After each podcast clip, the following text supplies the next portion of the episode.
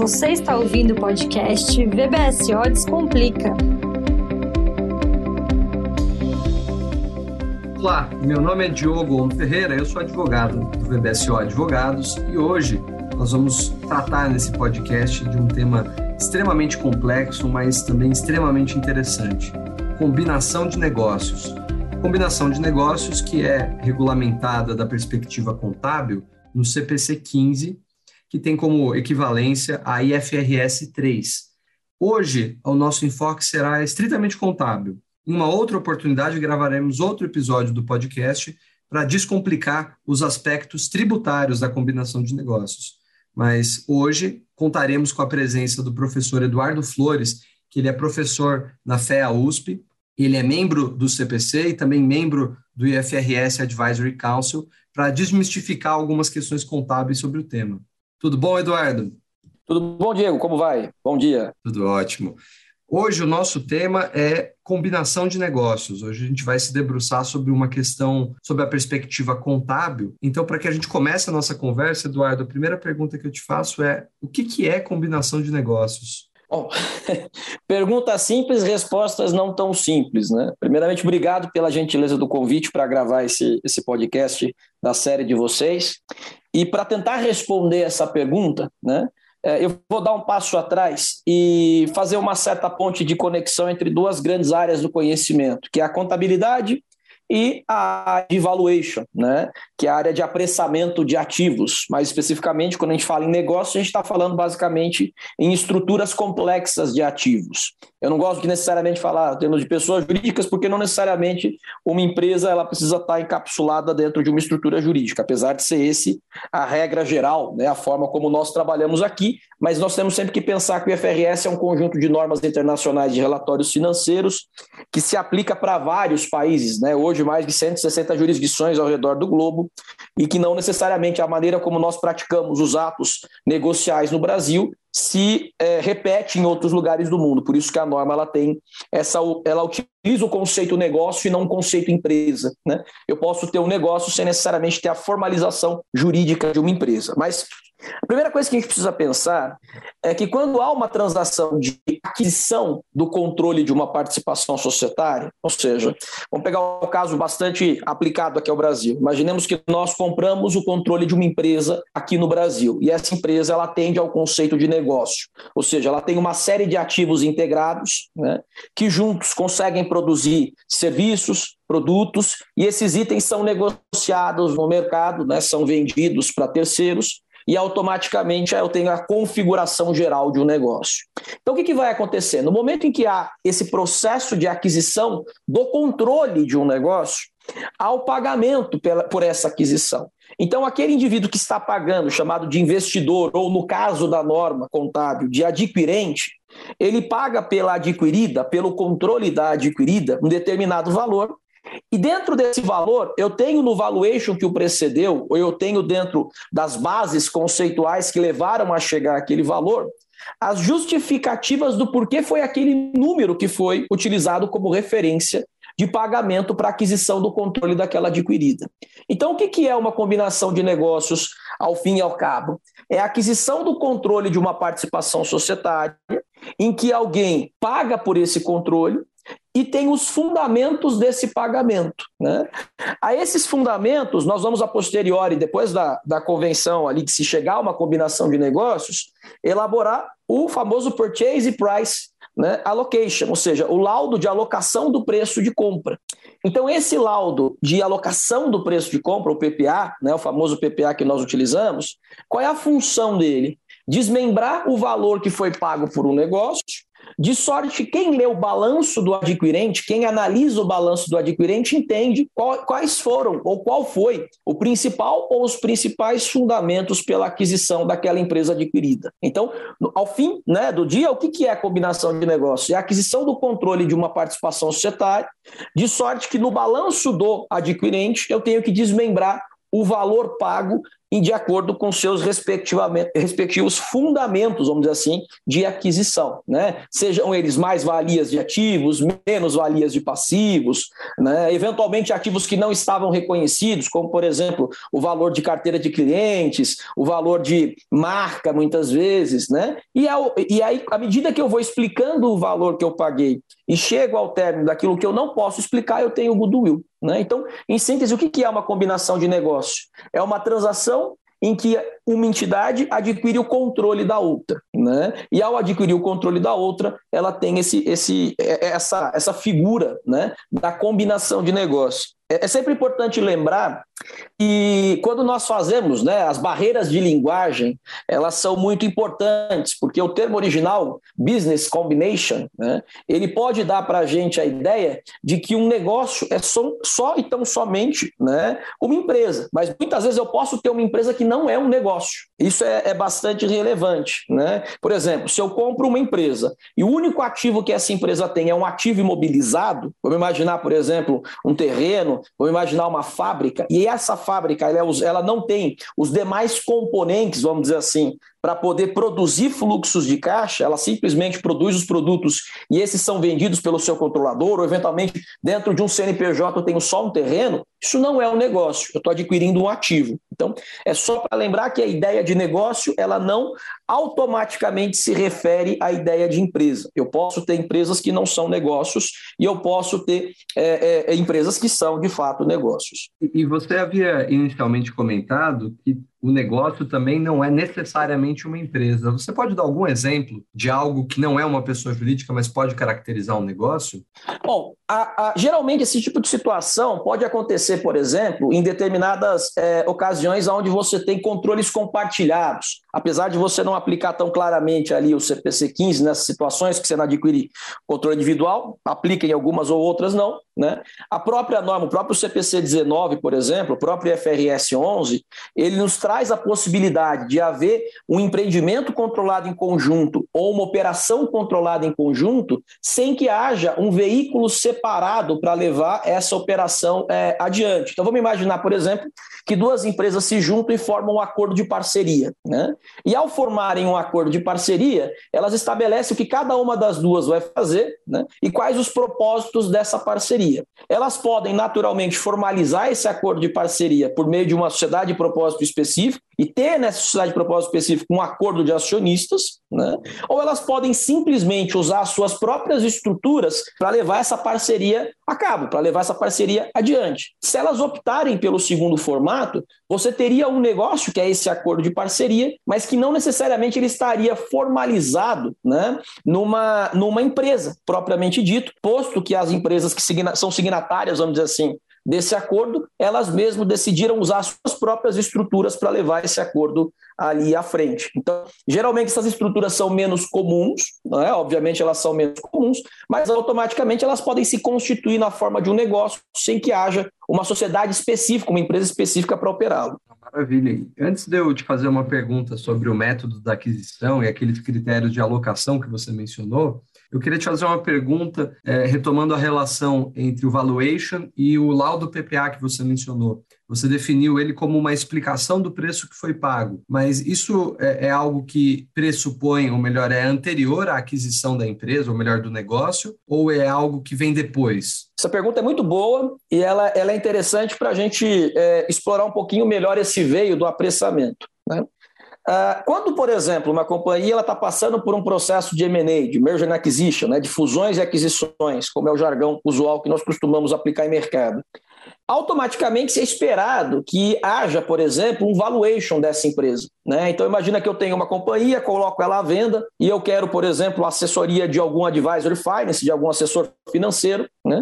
Esse assessor financeiro vai elaborar um valuation da minha empresa até para ele poder apresentar para os potenciais compradores e esses potenciais compradores poderem saber do que, que eles estão avaliando, né? qual é a potencialidade em termos de geração de fluxo de caixa da companhia que está sendo ali, é, respectivamente, é, negociado. É óbvio que no momento em que você tem lá uma transação de compra e de venda, imperam as forças econômicas, as leis econômicas de oferta e demanda, de sorte que quem quer comprar quer pagar menos, quem quer vender quer receber mais, e muitas vezes você tem dois valuations, por exemplo, ou mais laudos de avaliação na mesa, e pode-se trabalhar com uma média desses valores, pode-se trabalhar com o mínimo, com o máximo. Então você sai de uma questão puramente técnica e entra numa questão muito mais negocial. Né? Então aí você estabelece o preço é, é, pago pela empresa no momento em que há a transação de fato. O laudo do PPA, feito sob a ideia do método de aquisição, ele é feito após a transação de aquisição.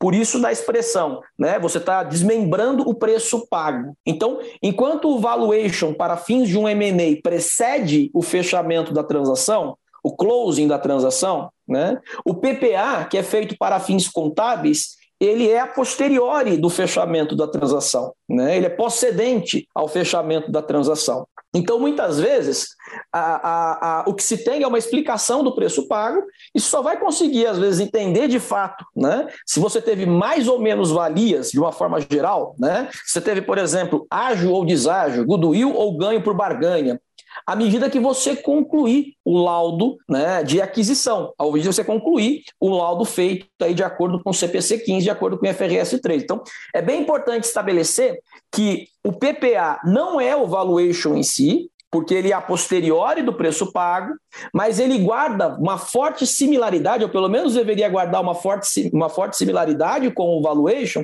à medida que, se o valuation foi feito antes do fechamento da transação para justificar o preço pago e o PPA é feito após o fechamento da transação para desmembrar o preço pago, né, são momentos diferentes para intenções comunais. Então, eles deveriam ter algum tipo de correlação, mas não necessariamente precisam ser idênticos. Né? Então, esse é um ponto importante.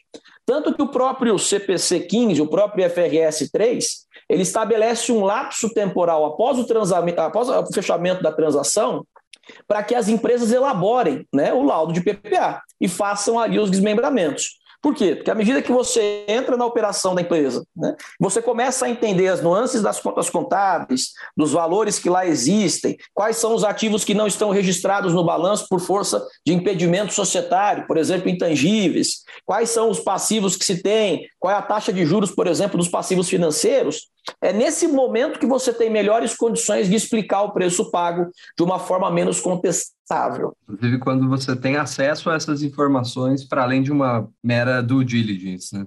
É, isso, isso é interessante pensar, porque muitos negócios são fechados sem que haja uma due diligence. Né? Então, é, é, é, absolutamente interessante, porque quando a gente sai do mundo teórico e coloca os pés no mundo real, por vezes há transações em que a aquisição de um negócio sem que houvesse, por exemplo, um valuation para suportar essa aquisição. Então, vamos supor que o empresário conhece muito bem o setor dele, conhece melhor a operação do concorrente dele, às vezes até do que a própria operação dele, e sabe que se integrasse a atividade do concorrente às suas próprias atividades, que teria uma capacidade ainda que intuitiva, né, sendo um exercício quase que intuitivo, de exponenciar o crescimento, a geração de caixa e lucro da sua própria empresa a partir do momento que ele adquirisse o negócio do seu concorrente. Né?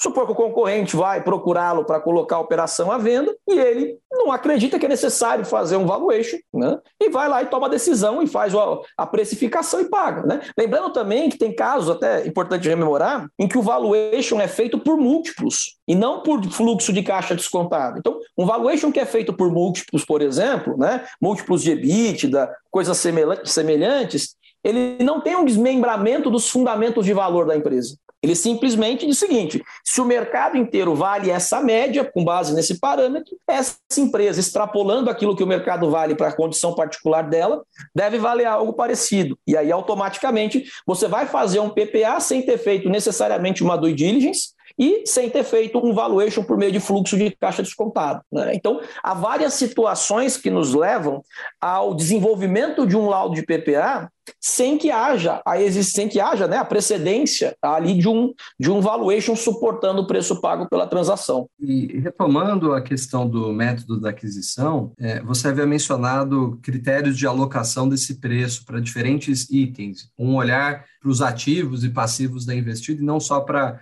aquisição de uma participação societária. Você poderia detalhar um pouco essa, essas etapas que são descritas no CPC 15 para alocação do preço? Não, perfeitamente. Então, que, que vai acontecer? Né? Se a gente pensar a, a aplicação do CPC 15 de uma forma mais estrutural, né, ela se dá no momento em que você adquire o controle de um negócio, correto? Então, ao adquirir o controle de um negócio, como é que deveria funcionar a metodologia do CPC 15 para fins de aplicação do método de aquisição? É como se eu pegasse o balanço dessa adquirida, plotasse, por exemplo, ele num Excel colunado, né, e fosse investigando cada uma das contas contábeis e colocando cada uma dessas contas contábeis no seu respectivo valor justo. Então, vamos supor, por exemplo, um balanço que eu tenho lá um caixa. A empresa adquirida tem um caixa de mil. O caixa de mil já está no seu próprio valor justo de mil. Então, ativos monetários né, tendem a estar muito mais próximos do seu valor justo. Então, mil, automaticamente a coluna original do balanço, eu teria uma coluna na frente, mensuração a valor justo, estaria por mil também. Vamos imaginar que eu desço para o contas a receber. Né? Essa empresa ela tem um contas a receber de dois mil reais, né? há uma taxa, por exemplo, de, de teste de PCLD, né? perda esperada com crédito e criação duvidosa, de 200, então né, o valor líquido desse contas a receber é 1.800. Bom, eu concordo ou não concordo com esse valor de 200? Vou ter que avaliar isso. Qual seria o valor justo desse contas a receber? Vamos supor que o valor justo desse contas a receber fosse 1.600. Então eu teria ali um desconto, vamos dizer assim, né, é, em que ele sairia de 1.800 para 1.600, porque eu presumo que a PCLD está subestimada, ela deveria ser estimada numa base maior. Né? Vamos supor que eu desço para a próxima linha de estoques, né? e os meus estoques eles estão por custo histórico, porque é o valor que foi gasto para compor aquele estoque. E aí eu preciso avaliá-los a valor justo. Né? E aí, automaticamente, se esse estoque, vamos supor que ele está por 10 mil e a valor justo ele vale 15, então eu teria um ganho ali, uma mais-valia de 5 mil. Então, o que, que vai acontecer nesse processo? Né?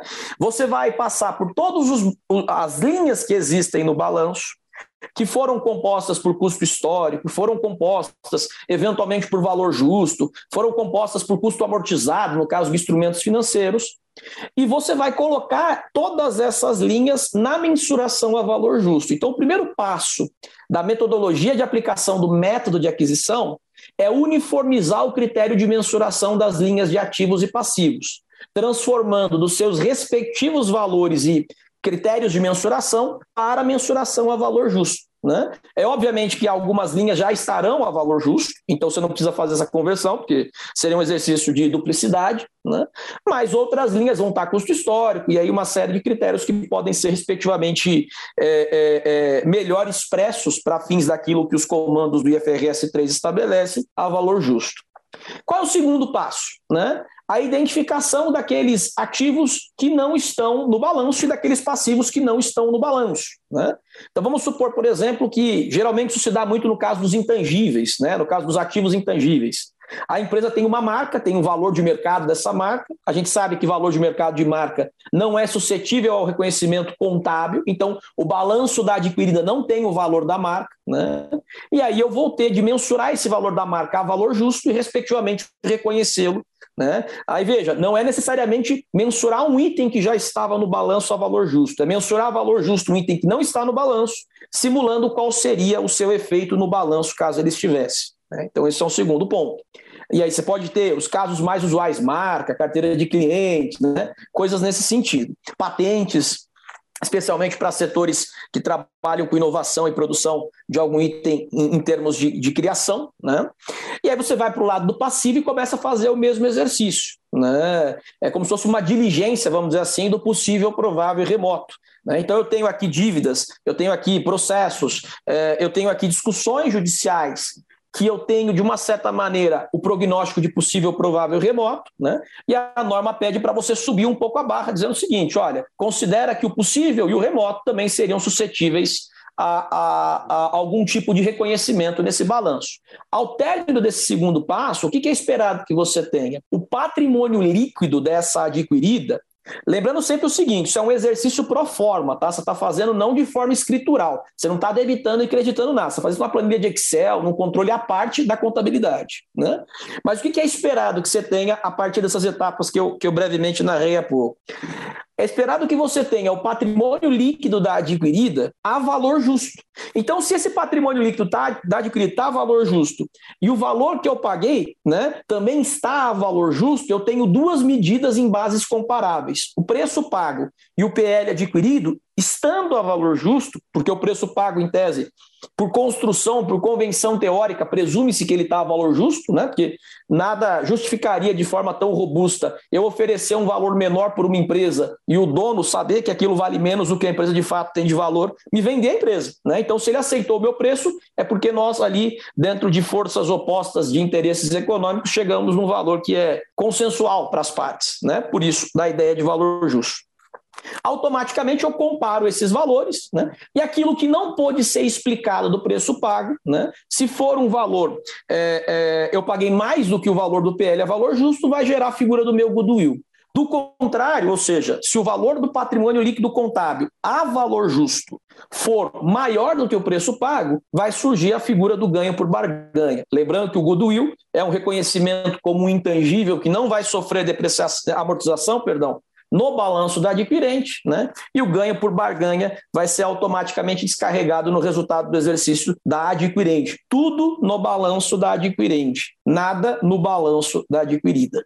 E existe alguma situação em que vai haver algum efeito para o balanço da adquirida? Por exemplo, se houvesse uma incorporação entre as duas empresas, é, é, claro que combinação muitas vezes pode supor que já envolve uma incorporação, mas como você detalhou, é um momento de aquisição. O que acontece depois, por exemplo, via uma incorporação, uma cisão, pode gerar algum outro efeito que vale a pena mencionar? É, é por isso que o método é o método de aquisição. Né? Aí, a posteriori, você pode ter as transações tradicionais de reestruturação societária, né?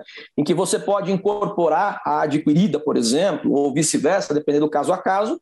E aí o que, que vai acontecer numa situação como essa? Quando você junta as duas entidades jurídicas numa só, né? Ah, vamos supor, por exemplo, que eu tenho na mãe, na, na, na adquirente, um valor de mais-valia de estoques, né? e eu tenho na adquirida o próprio estoque. Quando eu junto ambas as empresas, automaticamente eu junto esses dois valores. Né? É, o que é muito comum acontecer na adquirida é, antes de você fazer o laudo do PPA, a espécie de fazer um pente fino, vamos dizer assim, né? isso não presumindo reestruturações, mas fazer um pente fino nas contas contábeis e descobrir, por exemplo, que determinados itens precisam ser ajustados já na adquirida. O que eu quero dizer com isso? Vamos imaginar, por exemplo, que foi adquirido um negócio e essa empresa adquirida tem um estoque de mil. Né? E esse estoque de mil ele está obsoleto em alguma parte. Só que não houve, por alguma razão qualquer, na empresa de baixo, né, nessa empresa adquirida, a baixa desse estoque no valor da obsolescência, né, no valor daquilo que não se acredita que seja suscetível de recuperação mediante a venda. Então, haveria um ajustamento na adquirida por conta desse estoque obsoleto, mas veja, isso não tem nenhuma relação com o IFRS 3, com o CPC 15. Isso tem relação com o teste de impairment né, com a norma de impairment. Então, o ponto central é que muitos dos lançamentos contábeis que acontecem numa adquirida por conta de uma transação de venda de controle são para refinar a contabilidade dela para que no momento em que se aplique o método de aquisição, né, possa-se ter um valor de patrimônio líquido contábil mensurado a valor justo da forma mais adequada possível e sem sobrevalência de ativos ou superveniência de passivos, né, para que aquele PL faça. Mas isso não tem nada a ver com média de aquisição, isso tem a ver com o refinamento e a correção eventual da contabilidade da adquirida. Maravilha. E Eduardo, para a gente encerrar, eu gostaria de te perguntar, é, apesar de você já ter deixado muito claro a complexidade do tema e suas várias implicações, é, eu queria que você tratasse da importância desse tema para quem é da área contábil ou da área jurídica, especialmente área tributária ou societária. É, qual que é a importância de compreender toda essa regulamentação da combinação de negócios? Bom, do ponto de vista do profissional de contabilidade, o tema combinação de negócios ele é tema de cabeceira, né? Ele é, está na, na, na, na, lista dos principais assuntos que acontecem. E quem geralmente, né, a experiência que eu tenho tido prática, é, você tem empresas, por exemplo, que são empresas que crescem por intermédio de aquisições. Essas empresas que crescem por intermédio de aquisições, naturalmente elas têm um time contábil, jurídico, né, jurídico no sentido tributário ou societário, vinculando o termo jurídico a esses dois matizes, muito treinado acerca da leitura, do entendimento, da implementação do IFRS 3, porque são empresas que vivem no seu cotidiano operacional processo de aquisição e, por consequência, tem que fazer o desmembramento do preço pago por essas aquisições. Né? Então, isso é um primeiro elemento fundamental. Uh, se eu, para o contador, né, compreender a importância desse assunto, se eu pego uma empresa, por exemplo, que tem uma transação de aquisição, né, de controle, esporadicamente, o assunto não deixa de ser relevante. Né? Por que, que ele não deixa de ser relevante? Porque é, várias é, consequências tributárias e consequências societárias podem decorrer de uma aquisição de controle. Né? Por exemplo, quem está comprando uma empresa, é, comprando o controle de um negócio, vai ter que justificar para os seus acionistas, especialmente se for uma companhia de capital aberto e para os acionistas não controladores, que o preço pago por aquela aquisição de negócio é um preço adequado via capacidade de geração de valor desse negócio ao ser integrado no conglomerado negocial, né, no conglomerado econômico, que agora ele vai passar a fazer parte. Então, isso tem uma interface do direito societário muito grande, né, que é não só a contabilidade financeira tem que justificar os seus métodos, quando o direito societário tem que se antever, né, os profissionais do direito societário têm que se antever a eventuais é, é, problemas que possam decorrer de uma transação que não seja tão ortodoxa, que não tenha ali a comprovação fática de que é uma transação adequada para os propósitos negociais da empresa adquirente. Então, acho que esse é um primeiro elemento. O segundo elemento que a gente tem que pensar, e agora sob a perspectiva do direito tributário, né, é que esse laudo de PPA que vai ser produzido por meio do método de aquisição, ele vai ser utilizado como fundamento para especialmente, né, justificar o goodwill eventual pago. Então, esse laudo que é utilizado, ainda que haja um certo questionamento no mercado se deveria ser um ou dois laudos, né, o goodwill deveria, o mesmo goodwill contábil deveria ser o goodwill fiscal. Há uma tendência se, se, se, se compreender que sim, né? mas ali é, repauta para uma outra para uma outra conversa. Mas esse laudo vai ser utilizado para fins né, de justificar esse goodwill.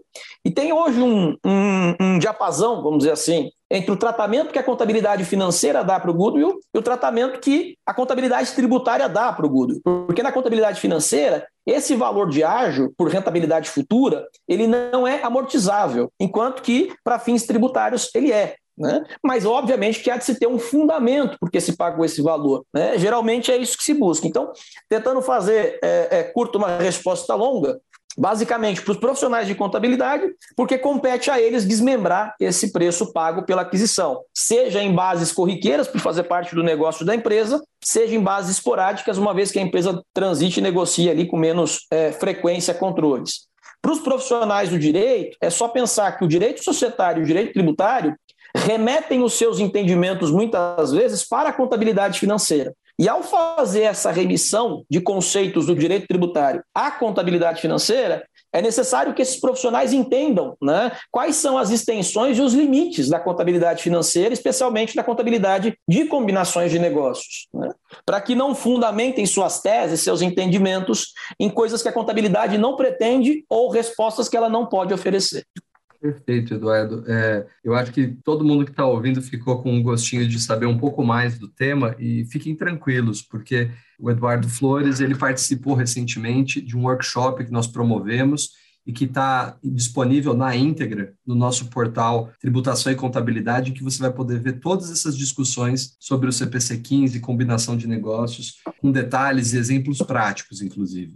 Além disso, para quem ficou com curiosidade sobre algumas questões tributárias que o Eduardo acabou tangenciando nas suas respostas, fique tranquilo, porque vamos gravar muito em breve uma segunda parte desse podcast para tratar especificamente das questões tributárias. Se a parte contábil era complicada, vamos adicionar o tributário para tornar essa mistura um pouquinho mais desafiadora. Mas para nós encerrarmos, Eduardo, de novo, muito obrigado pelo tempo, pela aula que você acabou de dar e contamos com você para próximas discussões contábeis.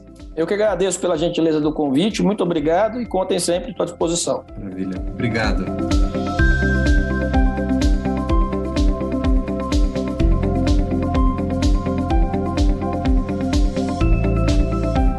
Você ouviu o podcast VBSO Descomplica para falar com nossos profissionais, envie um e-mail para vbso.vbso.com.br. Acompanhe o escritório também no Facebook, Instagram e LinkedIn. Até o próximo episódio.